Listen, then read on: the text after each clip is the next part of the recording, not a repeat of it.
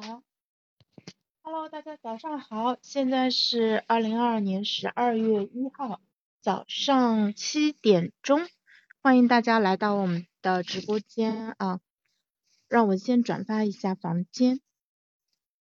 咦，今天这个话题还是挺重要的，嗯，稍等稍等，等，嗯，一家人。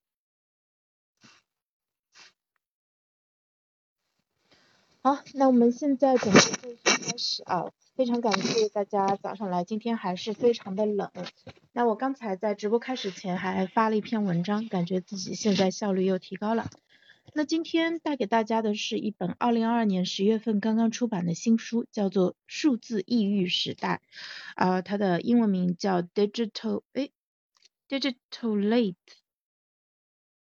Late，Digital。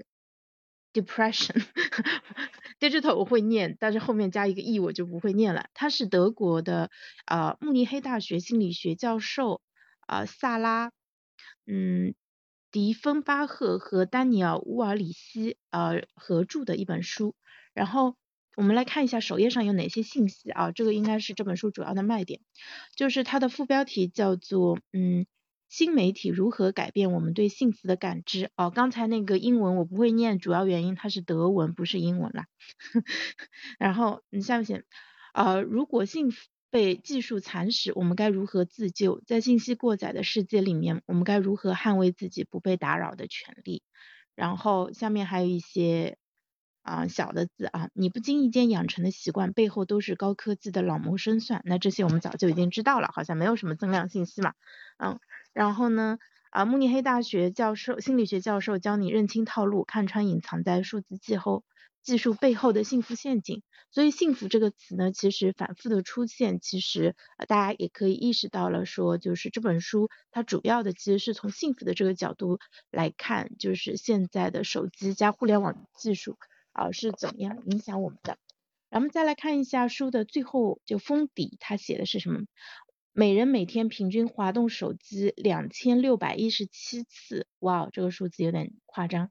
面对屏幕超过六个小时，这个我知道的，因为我手上有个软件叫 Off Screen，它会呃提醒我，就是你今天已经使用了多长时间的手机。大家可以去装一下这个小软件，还是非常有用的。然后啊，现在安卓诶检测不到声音啊，是因为我在充电吗？稍等一下。现在应该能听到声音了吧？视频号的朋友给个反馈，刚才能听到吗？大家都在，应该是能听到的啊。好，那个大家可以去下载一个软件叫 Off Screen，它会提醒你说我们使用了多长时间的手机。然后现在安卓跟 iOS 平台其实也会呃有屏幕使用时间的一个手机统计。嗯，好的，喜马这边我知道是可以的，刚才视频号那边提示有点说听不到声音。嗯，谢谢 Kimi 啊，好。排名打卡效率计算是否让你患上进取强迫症？别人晒出来的光鲜亮丽是否让你患上朋友圈焦虑症？啊，七乘二十四小时待机秒回消息是否让你患上社交恐惧症？习惯性刷屏是否让你注意力减退倍感空虚？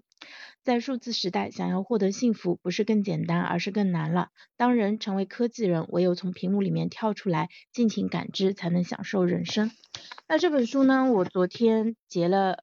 呃，一张豆瓣上的一个截图，哎，没跳过来，算了，那我就口述一下。呃，这本书它评价不算特别高，它是六点八分，啊，然后我昨天翻了一下，就是啊，这本书的手感还是不错的，然后里面颜配色什么也不错，因为它一些小节标题是用绿色标志的，中间一些啊建议啊，它有一些建议叫如何变得不幸的建议，然后是也是绿色的底。啊，但是总体来说，它的阅读感受不算特别好，我觉得可能跟翻译的质量有一点点关系。另外，也是对于这本书里面讲的很多的信息，其实都算是呃增量，就没有很多的一个增量信息。因为关于数字呃，技术对于我们生现实生活的入侵啊，这个问题已经不是一天两天了，大家对它讨论的也相对来说比较多啊。只不过这个题目起的非常好啊，数字抑郁时代，这个让你一听就很有买回来看一看那个冲动啊。对我这样好奇心很旺盛的人来说是非常有效的。那我昨天呃翻了第一章和第二章，第一章是引言，第二章是真正的第一章，技术取代直接的幸福。它这里面其实讲到一个非常重要的点，就是说我们。现在并不是真就就是经常是呃去记录去分享，而不是真正的感知，而且我们还无法忍受哪怕一丁点的无聊跟碎片时间。就是你会发现，不管你是在排队还是在等电梯的时候，你都会把啊你这个碎片时间用手机给填满，就是你不自觉就已经摸出手机来了，不自觉就解锁然后开始滑动了，嗯，然后可能。呃，看文章可能看小红书，可能看短视频，对吧？取决于你平时最常做的事情是什么。那像我就是可能会去聊天，看看别人在说什么。啊，所以这个情况其实是非常常见的。那加上现在技术进化到就是把手机解锁这件事情变得极其丝滑，就大家就就是呃很容易，就你都没有意识过来，你就发现说哎自己已经在使用手机了。那。这个标题大家听一下啊，记录而非体验，我觉得这个是非常重要的。比如说大家到一个地方旅游，忙着拍照，对吧？然后但是呢，拍完照了可可能就走了，其实也没有认认真真的去看。那拍照的目的其实也是说我将来会看，或者说我要把。拍几张好看的照片发在朋友圈或者发在小红书上面，但实际上你并没有做到真正的活在当下。嗯，不知道大家以前有没有看过一个泰国的广告？那是其实好多年以前了。他泰国的广告界有一个流派就是非常有才华，他们会拍出一些很棒的一个话题。呃，就是他讲到的说，嗯。你在走路，你边上也有一串脚印，你身边是有人的，但这个人是看不见的啊。那吃饭的时候也是这样子，走路的时候也是这样子。那为什么呢？因为就是你可能在这个过程中一直在看手机，让你身边的朋友跟爱人就是消失了。呃，我觉得那个画面其实是给人很深的那个冲击的。然后啊，当然道理我们都懂嘛，但是实际上还是就是做不到。不怎么看手机，所以这是个很大的问题。那么接下来给大家看一下啊两个重要的问题啊，一个是对碎片时间零容忍，这个我不知道大家有没有意识到啊？你们可可以，诶，你们现在还听不到吗？哦，sorry，我连了蓝牙，不好意思不好意思，我我把蓝牙断开一下。苏打苏呃苏打，你现在应该可以听到了，刚才是因为手机连了蓝牙，不好意思不好意思。好了，现在应该好了。嗯，我现在刚刚开始讲到重头戏啊，对碎片时间零容忍以及消费和创造这两个话题，今天如果我们用呃二十多分钟能够讲清楚的话就可以了。好，呃，那对时碎片时间的零容忍，其实我刚才已经讲过了，然后看看作者有什么增量信息给到我们啊。就是他说永远别让自己闲下来，这是变得不幸的建议啊啊，无论你在哪。技术都陪着你，抓起你的智能手机，让把自己从周围环境给你提供的一切当中抽离出来。我觉得这个非常非常有意思。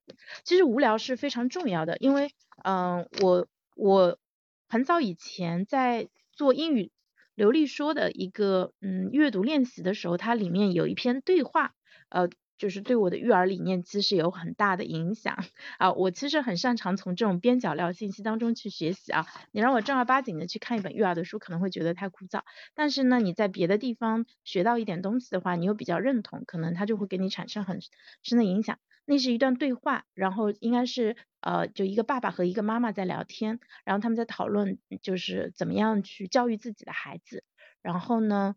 嗯，其中一方他就讲到了，他说我觉得不应该让孩子学很多的东西，呃，他说应该给到小孩更多的自由的时间，而且这个自由的时间你不应该把它安排的很满，因为让他感到无聊非常重要。只有当他感到无聊的时候，他才会自己去想我要做什么事情啊。然后呢，这个其实就是他的创造力的一个起点。我觉得这一点是非常非常重要的啊。那我们家宝宝现在是在读中班嘛，那他其实我们没有给他安排非常多的学习的任务啊，也没有就是带他去做很多呃就去外面上课啊，或者说。嗯，就是参加各种各样活动啊，所以他其实有很多的时间是在家里待着。那嗯，我昨天还在群里说，说他现在其实还挺能自己待着的，因为他有自己的爱好。他每天做什么呢？对，他每天去外面摘的树叶、树枝回来，然后呢就插在我们家围栏。我们那个围栏是折叠的，中间有缝，他就插在那个缝里面，然后说自己在种树，就就一几棵小小的。树枝，他可以在那边摆弄一个小时、半个小时，他就感觉到不腻。我想他肯定从这个事情当中感受到了很大的快乐，呃，所以我并不是会觉得说，呃，让他现在写点数字，呃，什么写点字母啊，是很有用的一个事情。我觉得他现在在做的他自己很热爱、很沉浸的事情，其实反而是特别特别有价值的。对，嗯，然后对于我们大人来说，那这个事情就变得更加复杂了，因为我们现在可能因为确实是技术太方便，而且呃，哪怕是你想从智能手机当中逃离，因为我们现在也要刷很多的二维码啊，这种健康码之类的，所以就会很不方便。就是至少这一年，目前看来暂时还是不能回归到呃非智能手机的。所以的话，就是当。一个东西它一直在你的手上，一直在你的口袋里面，它其实就会对你造成严重的一个影响啊。如果你是一个，嗯，就是没这方面没有特别强的。一个自我觉察的一个使用者的话，那很有可能就会用的特别的夸张。那即便像我知道一些东西，我自己其实也没有很好的去控制自己手机的一个使用时长啊。但是碎片时间不要把碎片时间全部占满，给自己留一些喘息的时间。我分享一下我自己的一些呃小的做法吧。比如说我早上骑电瓶车去地铁站的时候，那十几分钟，嗯，我不会。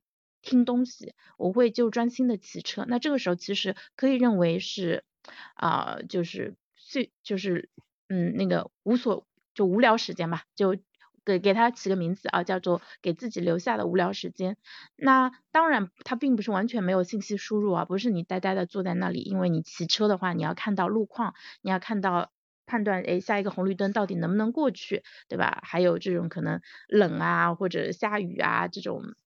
这种你身体上的一些感受，这个我们叫它具身的一些感受，所以它并不是完全的一个无聊。那在这个路上的话，嗯，我没有办法集中精力想一些问题，但是我可能会去观察啊，比如说当啊今年夏天的时候，我我路过的一个一片绿。地里面会有紫薇花，我就会看到说紫薇花其实真的开了很长时间，它是一个花期能够长达三个月的一种花，然后等到差不多九月份、十月份的时候啊，它终于开完了，它就变回了一棵普普通通的树了。就这个其实也是非常真实的一个生命体验啊。然后另外还有一个很有意思的一个觉察，就是我们有时候等红灯，你看。嗯，很多外卖小哥他们都会看手机，对吧？然后我有时候也试图看手机，我就发现很有意思，就是当你停在那里什么也不做等红灯的时候，哪怕这个红灯只有三十秒，你都会觉得很漫长。但是如果你真的拿起手机，你可能刚解锁，然后这个红灯就绿了，你就马上要走啊，哪怕是那种大的路口长一点的，就可能你要等个一两分钟的，一两分钟对于无事可做来说是很艰难的。就是你会觉得很难熬，呃，然后你甚至就是觉得要进入发呆这个状态，对你来说已经是一个挺困难的一个事情了。但是对于看手机来说，那都不算什么事儿。就是所以在某种意义上说，我们都以为自己是很快，像就是快如闪电，但实际上我们可能是疯狂动物城里面的闪电，就是在打字跟阅读这两件事情上，我们对时间的流逝是跟真实。就是时间流逝的速度跟我们的体感是不一样的。我们以为自己动作很快，但实际上比自己就实际上消耗了更多的时间，只不过我们自己没有意识到。这也是我为什么我们有时候我之前看网络小说的时候，你觉得你也没有看很多，夸三个小时或者四个小时就过去了，那可能沉浸在短视频里的人也会有这种感觉，但那个不太一样。所以消耗文字其实可能是更消耗能量的，就是我们其实是要做很多的解读的，只不过大家可能没有理解到，就没有 get 到这一点。嗯，对，所以这个是我自己的一个观察。那总结出来一个结论就是，等红灯的时候，呃，你。什么事情都不做，那两分钟对你来说特别漫长。但是你看手机的话，两分钟你可能刚看了，你觉得自己只看了一小会儿，那这个绿灯就已经嗯变绿了，然后后面的人已经开始滴滴滴的在催你了。所以为什么会有这么奇怪的一个时间感啊？我觉得这是一个很好的问题。那这是关于碎片时间的一个讨论。然后呢，接下来是关于呃消费和创造。那作者也提到了这样一个问题啊。嗯，消费跟创造是这样子的，就是说，他说我们在闲暇时有两种行为模式，被动消费与积极创造。那消费模式可以快速的实现短暂的娱乐，让我们不费力的消磨时间。那刷短视频可能是现在最便宜也最轻松、最给能够带给你更多的刺激和丰富的体验的一个消费的模式啊。他有时这正是我们需要的，一天到晚承受着精神压力，与形形色色的人打交道，连徒步旅游都令人劳神费力，也确实需要外界给自己灌输一些情绪。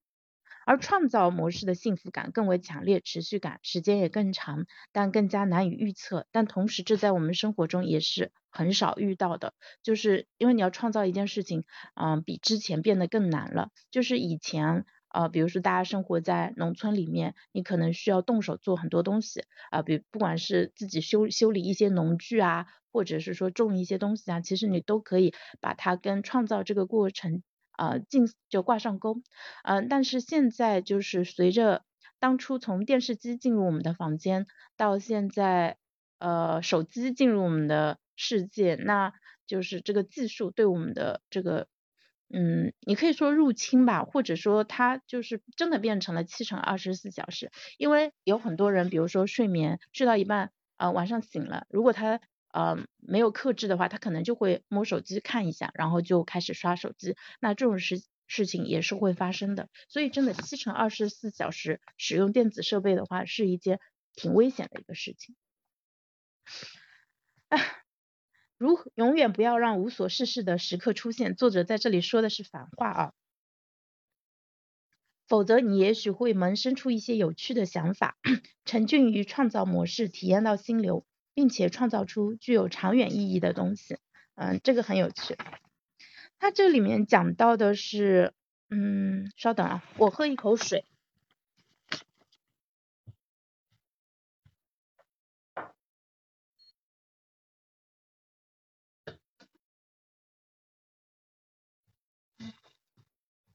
天呐，又把我儿子的果子给踹翻了。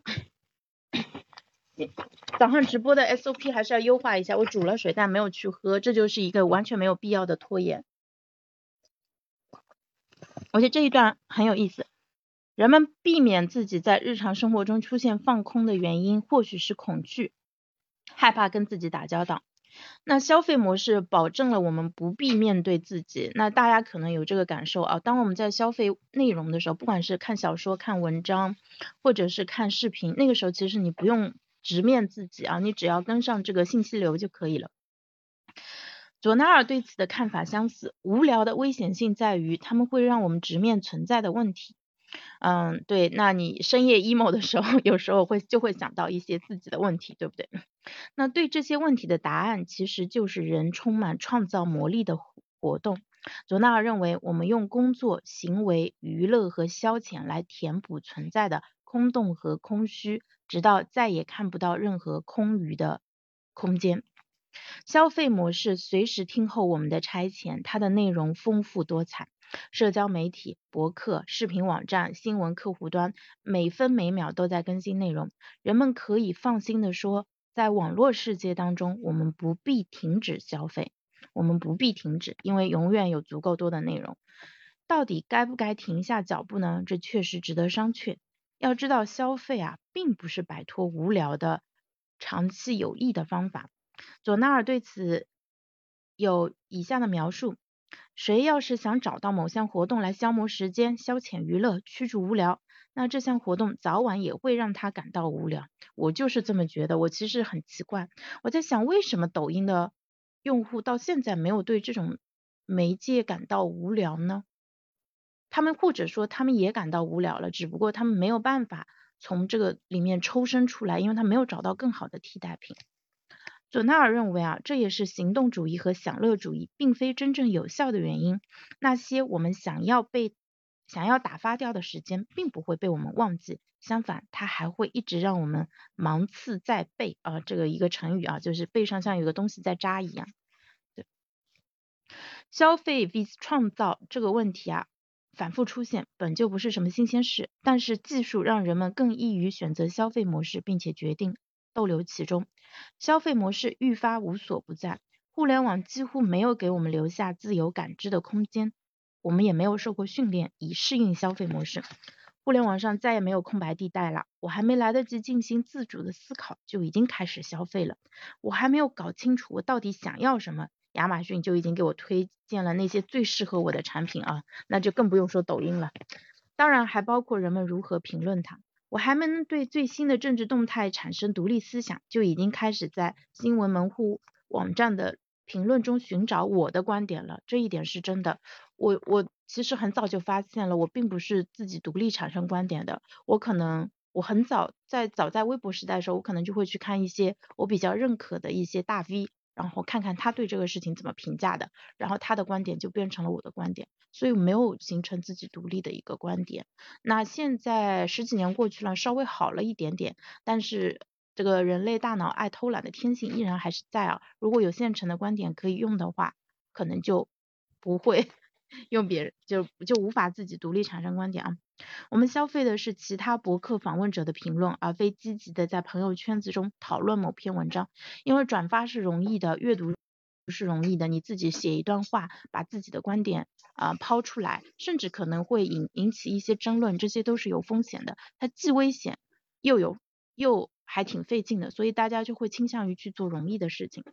有时候人们必须积极的抵制消费模式，我们必须学会在众多扑面而来的内容之中。发现自己可以激发的潜能。佐纳尔这样描述具有创造力的人，他们拥有一种能力，可以从自身之中创造出主动的刺激，或者对于能激发他们的那些刺激，不是以消费的态度，而是以创造性的态度去对待。那我现在就是用创造性的态度在读这本书啊。好，刘老师现在上麦了，刘老师你到办公室了吗？哎，到了，到了。好，那这个话题你要你要来讲一讲两段吗？嗯，没有没有，我我我我在听，我在听。那个这本书一般，嗯，对我来说没有特别多的增量信息，但是如果，哎呀，可惜它不够好。如果它足足够好，能够引起更多的关注的话，我觉得有助于就是呃人们使用手机和互联移动互联网，就是把大家的这个叫什么商来着，就是算。嗯，技术上 提升一下，因为之前我在看凯文·凯利的《必然》的时候，它里面其实讲到了一个点，他说人们倾向于不假思索的拥抱新技术，嗯，就是新东新东西出来的时候，大家对它都充满期待，然后呃会很就是会很开心嘛。然后很多人也会主动的去使用它，但是它可能存在的一个问题，就是可能要到十年以后才能评价它。他当时拿的是推特举例嘛，就是推特刚出来的时候，大家都觉得它太棒了。然后呢，他说十年以后我们应该可以就比较公平的去评价这个媒介了。哦，潇潇，你读过那个《娱乐至死》吧？哦，我没有读那本。哦，就是他大概提的一个观点呢，就是呃。呃，媒介及隐喻，就是你新的技术也好啊，呃，你新的一种媒体也好啊，它实际上是改变了人们与这个外界信息呃交互的这种方式，嗯，它会对这个社会造成非常非常深刻的影响，呃，很可能就是一个词，呃，一一种文化现象，或者说昨天咱们聊那个。呃，魔母啊，叫叫什么魔音？对，都都是一个道理啊，就是它新的东西，它本身就是会创造一些这种呃魔音出来，所以一开始的时候，大家可能呃都不不不会意识到说这个东西会对社会造成那么深刻的影响啊，但是只不过大家呃这个是盲从的啊，就是从人群来讲，一定是盲从的，就是你你也你就比如说什么骑马舞啊，早早些年了啊，什么骑马舞啊。呃，像像像这这一段的这个什么，这个我是云南来的呀，这些东西，你说它流传起来了，包括这个抖音、快手这些东西流传起来了，很多东西你都觉得莫名其妙、很无聊啊，但是它确实会呃新奇、猎奇，然后充斥了你的这种帮你打发无聊时间，因为对于普通人来讲，这个时间就是用来 kill 的，就是用来打发杀死的。对吧？就像你刚才说的非常好的一个，那那那就是有很多人，他的他很多的时间就是要避呃逃避这种等待，他并不是说他一定要做什么，而是说他一定不能去无聊的等待，那这些东西就会充斥他的这个生活，然后很多人都会呃做一些非常无聊的事儿，这个你你不要忽视这个，而且这个。这些无聊的东西，嗯，就是构成了咱们这种嗯，这普通大众的这种生生活模式。所以，我觉得这一点其实有一个可以商榷的地方，就是说大众不是主动的选择这种生活方式，大众其实是被动的选择，因为他没有更好的选择。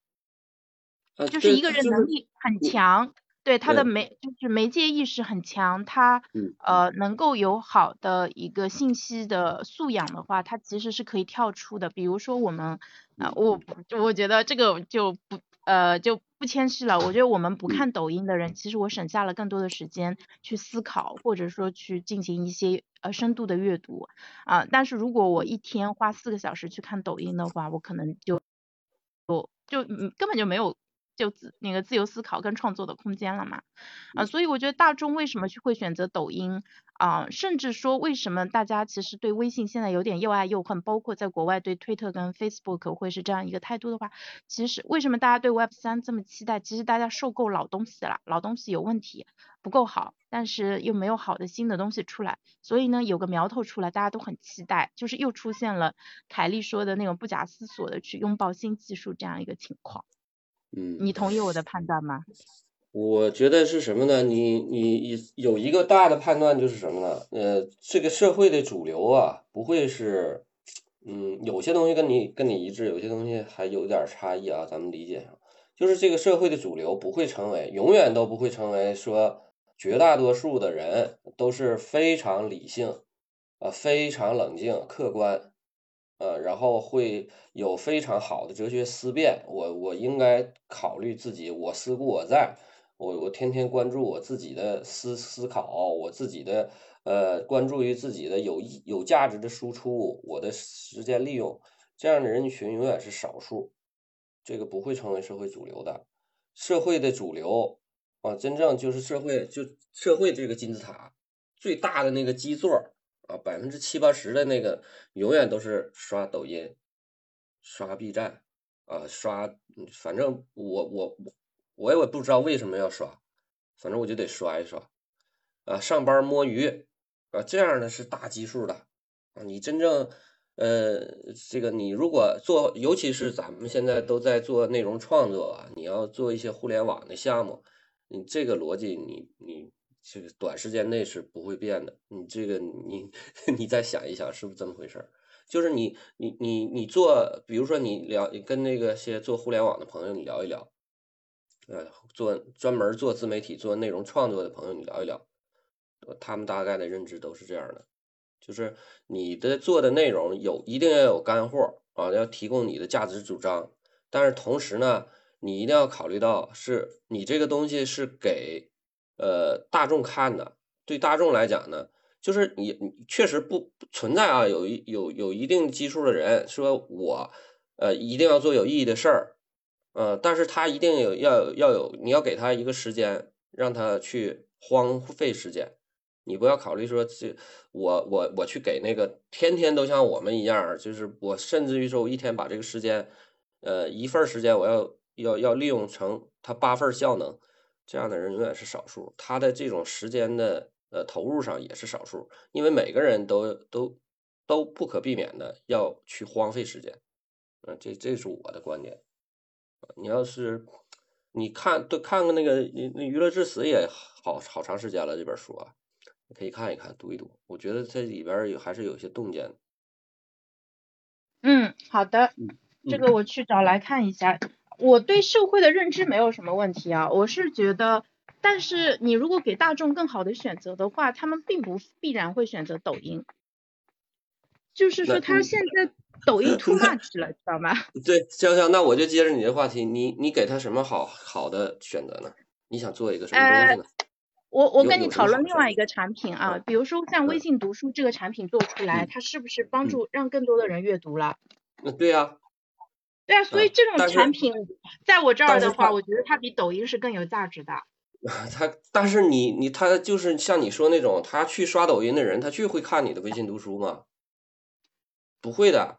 转化了一部分，嗯，那是是有一部分，我们不讨论那个一部分啊，因为你小小小人群，大小概率小数的这个这个这个这个团体是没有什么讨论价值的，因为你他他本身这个团体这个集体里边都是动态的，它出出进进的是肯定是有的，但是对于整个大的集团来说没有什么意义，你你你颠覆不了那个东西，你就你要考虑的是什么呢？你你让你要考虑的是，就是说你要做一个什么样的内容，对吧？你要做一个什么东西？你你你你想去改变那个大众的，你这个是改变不了的。没有啦，这这个是没有没有，嗯，没有你没理解我的意思。你永远都做不出来一个东西。说你就举个例子吧，我为什么我咱们咱们都都熟悉的朋友啊，就少南，他做那个 Flowmo，我跟他聊了很多，你懂吗？就是嗯。我问他，我说你为什么？因为我我你知道我也是一个笔记极客嘛，我也玩了很多的这个笔记软件啊，都是深度使用。然后我就跟他聊，我说什么什么挺好，什么什么挺好。他说这个我知道，我也用过，但是我不做，我不做这个我不做，那个我不做。我说那你为什么不做呢？他说我给你讲，举个例子，我现在我做 Flowmo，我我我我那 Flowmo 是一个现象级的一个笔记软件了啊，它是非常简单，哎。但是简单到我们觉得，哎，这功能是不是加上那个功能会更好一些啊？太简单了，你你你总要从这里边拔出来，你不能 all in 是吧？你你 all in one，你你要你要跑到别的平台上去。我说你能不能把这个加上来？可能我们就不不到别的平台了。他说我不做，我不做，为什么？我现在面临的这个用户群最大的问题还是那个怎么能加一个井号后边打一个。一个词儿，你加一个空格，这个就叫标签儿啊。这标签儿怎么用？他他怎么使？他还他还用不会呢。就所以说什么呢？你不要去，你不要去妄想去改变一个大众的一个一个什么观点。这个你改变不了。刘老师，你这个是没 get 到我的意思。就比如我有时候讨论一个问题的时候，我是把它当社会现象来讨论。并不是我非要做什么东西，所以你不要担心我说要去改变用抖音的人，那不至于。我跟你说的也是社会现象，小小，我跟你讲那也是社会现象。就说你你即使现在你弄出一个东西来，你说你面对的是这个群体啊，刷抖音那个群体，你觉得他们浪费了很多时间，那然后这个时间用用来做一些更更有意义的事儿多好啊！但是我跟你讲，这个话题是可以做的，这个话题就是说。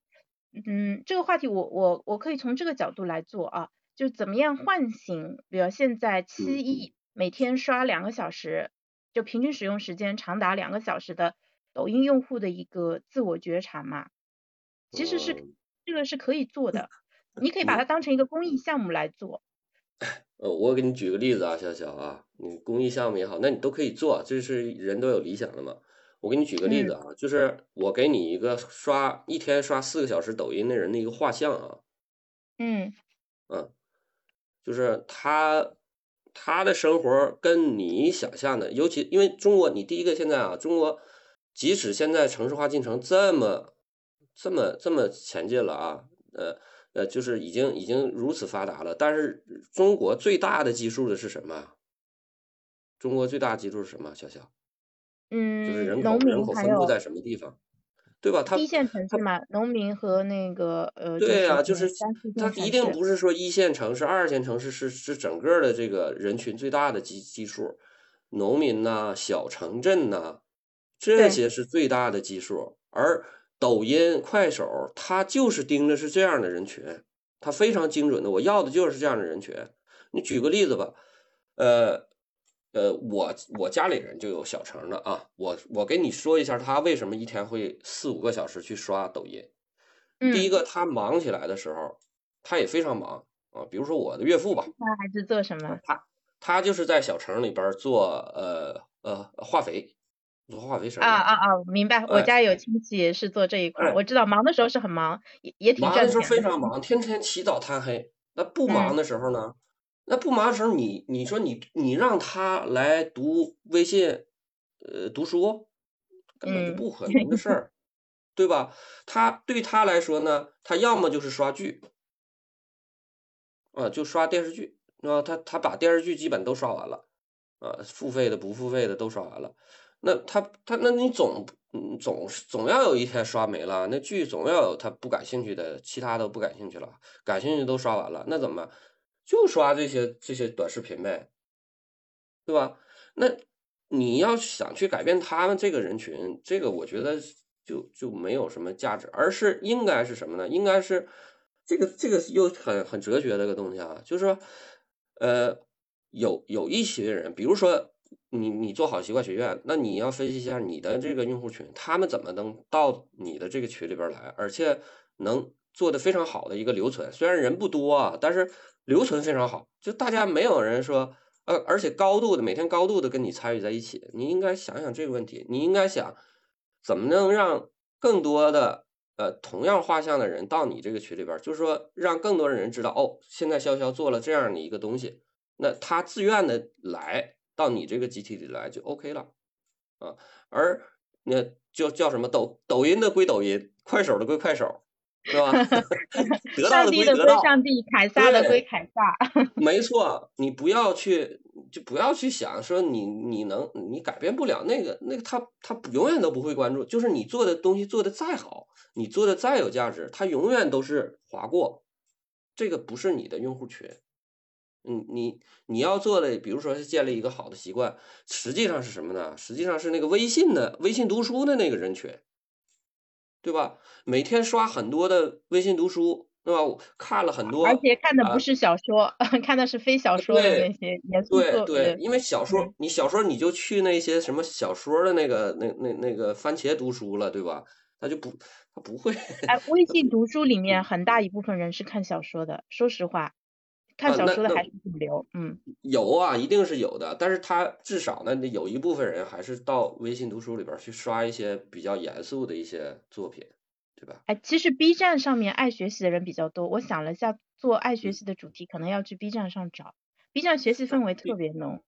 B 站 B 站还是不错的，B 站还是不错的，但是，嗯，怎么说呢？因为这个视频啊。你你就是这个 B 站再好啊，它也是有相当一部分流量，是是是你那种流量，就是就是刷无聊时间的。那因为没办法嘛，你你没有这个，你也没有流量。对。每天也就刷个一两个小时 B 站吧，是不是啊？嗯。不说。哎，刘老师，我。最后问你一个问题啊，嗯就是你自己会刻意的去控制屏幕使用时间吗？就是对于数字互联网毁掉我们现实生活这个话题，你有什么好的做法？我不会，我不会，我的做法是什么呢？我的做法就是，呃，呃，因为因为人是这样的，他的注意力是这样的，就是你，呃，这个跟刚才咱们聊的话题还是有关系的啊，就是你你想通过。呃，什么客观的一个去去记录，我这个事儿我也干过啊，就是呃，像像那个谁啊，就像像像那个俄罗俄俄罗斯的那个叫什么来着？呃，就是刘比歇夫做时间啊，刘比歇夫对，哎，做时间记录，这个我也干过，我我干过也挺长的，大概反正我没有一直没有持续性的记啊，就是呃断断续续的那么记吧，但是确实是总的时长记起来应该也得有个一两年。就是我几乎是呃，颗粒度也记得很细啊。最最最，我最严重的时候，症状最严重的时候是大概是十五分钟一记，就是我要记录我的就做那个 time log，但是这个是无用的，绝对是个无用功。嗯，这个是给入门的人做的。你你对于真正说你想你想自己想写出一些什么东西，想想有一些真正的内容输出的人，其实就是一个呃，其实很多人也都讲过这个事儿，就是你一定要确定的，你一个最有价值就是价值判断，你一定要知道你自己做的是最有价值的事儿是什么。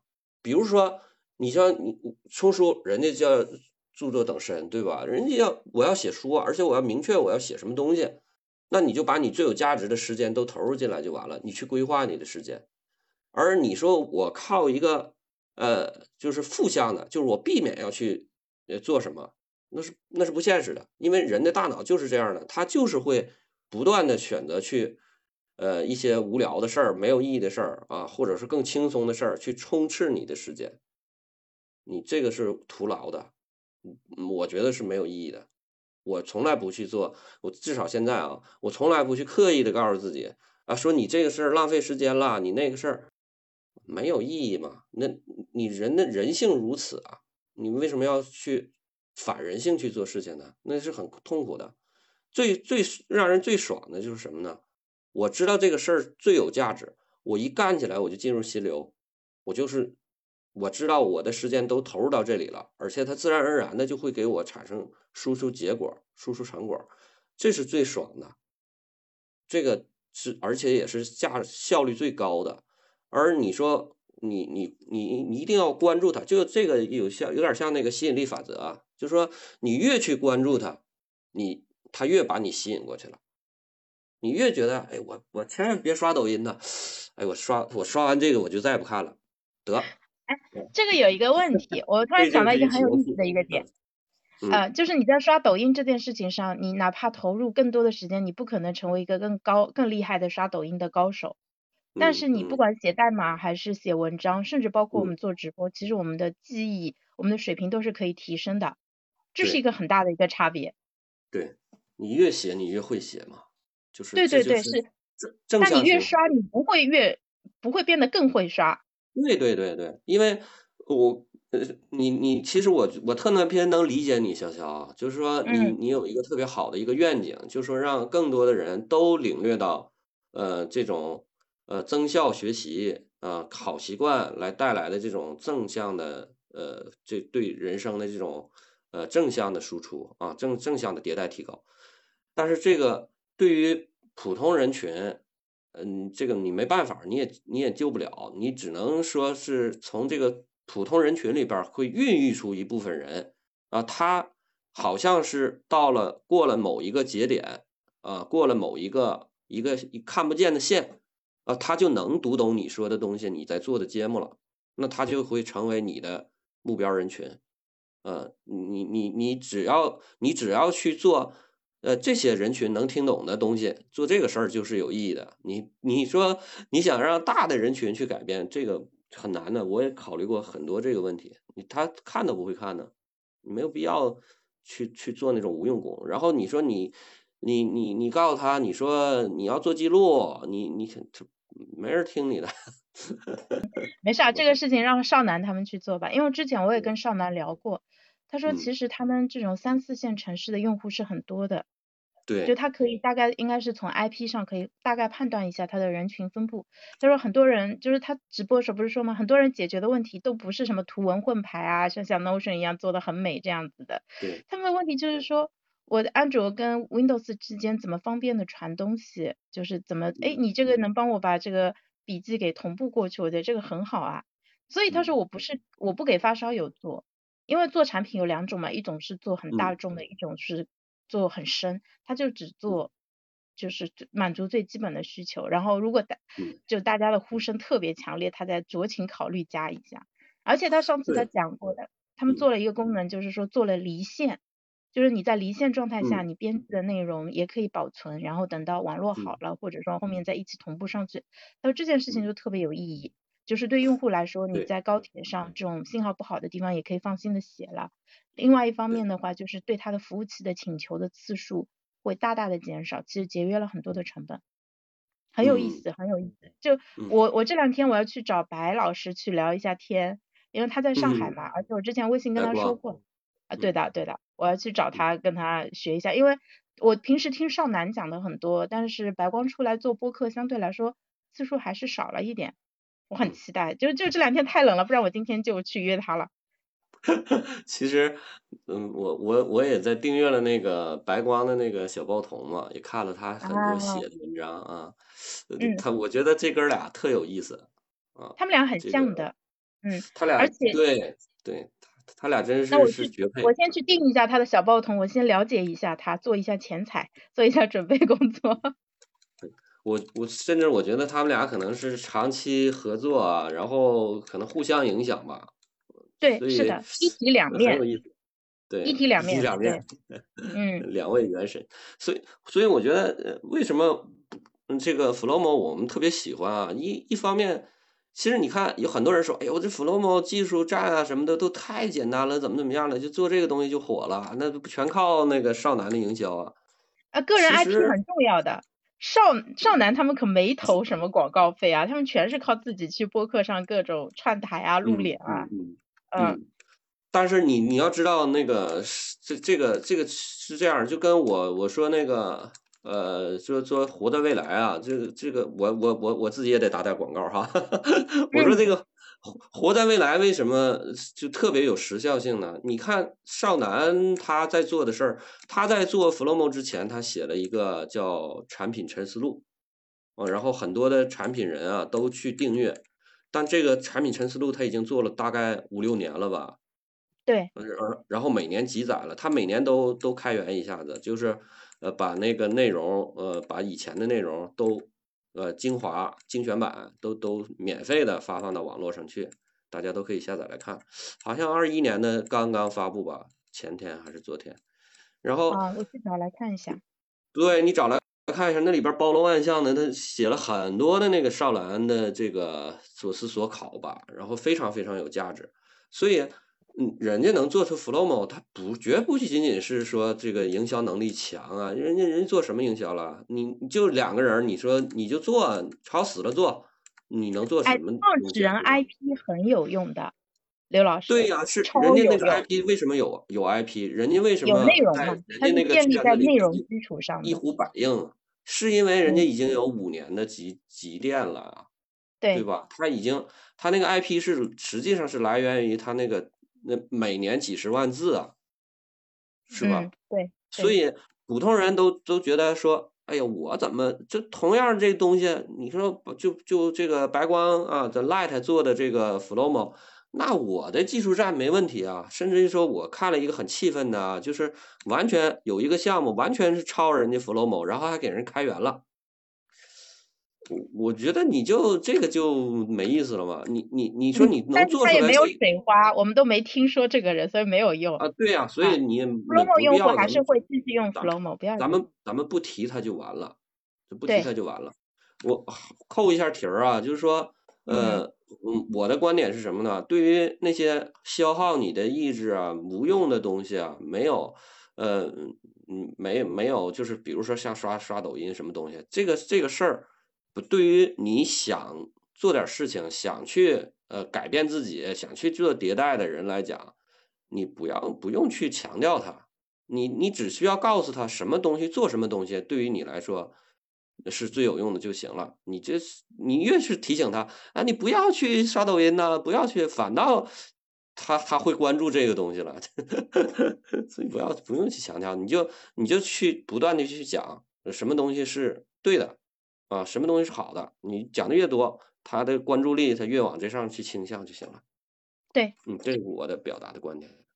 嗯，好的。那对于对于个人实践也是这样啊，我对我自己个人实践也是这样。你不要去想说我我今天要避免什么，你就把你呃你该做的项目，比如说每天每天的这个你你潇潇也非常好，就每天这个日课，你你的日课是什么？你每天你要必须要做的最有价值的三件事儿，你把它列出来，你把这三件事做了，每天每天就非常充实了，对吧？你就你没让让你自己大脑没有时间去考虑，呃，去去刷抖音去就 OK 了。你把正事儿做了，你自然而然的你就，那你你人总要闲下来，总要说我我就疲劳了。啊，我的关注力没办法聚焦在我最有价值的事儿上了，那你就自然而然你去刷呗，对吧？我我天天还刷呢，我跟你说，小小我我每天还还看那个这个魔兽的 那个视频呢，这么多年了。那很垂直啊，很快乐啊，因为你你就只你只看这一块的话，就是。它不会有其他乱七八糟的东西扎进来，你知道吗？不会突然跳出来一个人跟你说最近有个惊天八卦，或者说这里的这个东西所有人都在买，你一定要买。只看魔兽很好啊。不是你这个一定要考虑是什么呢？就是嗯，人不是机器嘛，他总会疲劳，总会这个时间涣散，你总要留给他一些浪费的东西。你不要说就不要说这个教教人说我你千万不能那个浪费时间。你你你你你就教他什么样是正确的事儿，什么是更有价值的事儿就行了，他自己就会去找了。嗯，把价值观输出了就行。我们不说教，也不说目标用户，以后在节目里不许提这两个词，因为这样子大家听下来会很反感，觉得说，哎，你 这是哪怕你跟我讲的再好，你背后都是别有用心。嗯，OK OK，咱们注意点用词。对你别了我意思啊，啊，对我觉得其实就是分享，就自己。对自己自己觉得比较，因为现在也确实没有那个服务跟产品就很完整的出来嘛，所以这其实就是分享，就是内容一方面是为自己做的，另外一方面也是很开心有机会说能够跟刘老师这边去交流啊，然后的话，哎，而且你做的多了，慢慢的一些重要的东西啊会浮现出来，对大家其实也会给到反馈，这个我觉得你讲的特别好，然后你自己也有手感嘛，对吧？你就像一个这个唱歌唱的多了，你。嘴巴一张你就知道这个大大概能唱好，或者说哎今天这个可能状态不太好，嗯对，就磨练手感嘛，在直播这件事情上，在分享这件事事情上，把自己的技艺提升到一个很高的一个高度，高到能够成为一个护城河。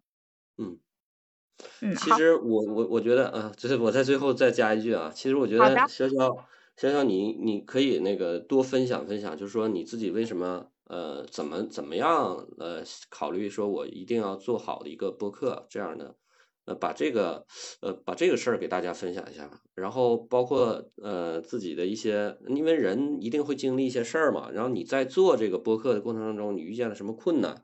呃，多给大家去分享分享，我觉得这个大家可能会比较感兴趣啊，这是我个人的观点啊啊，这个今天。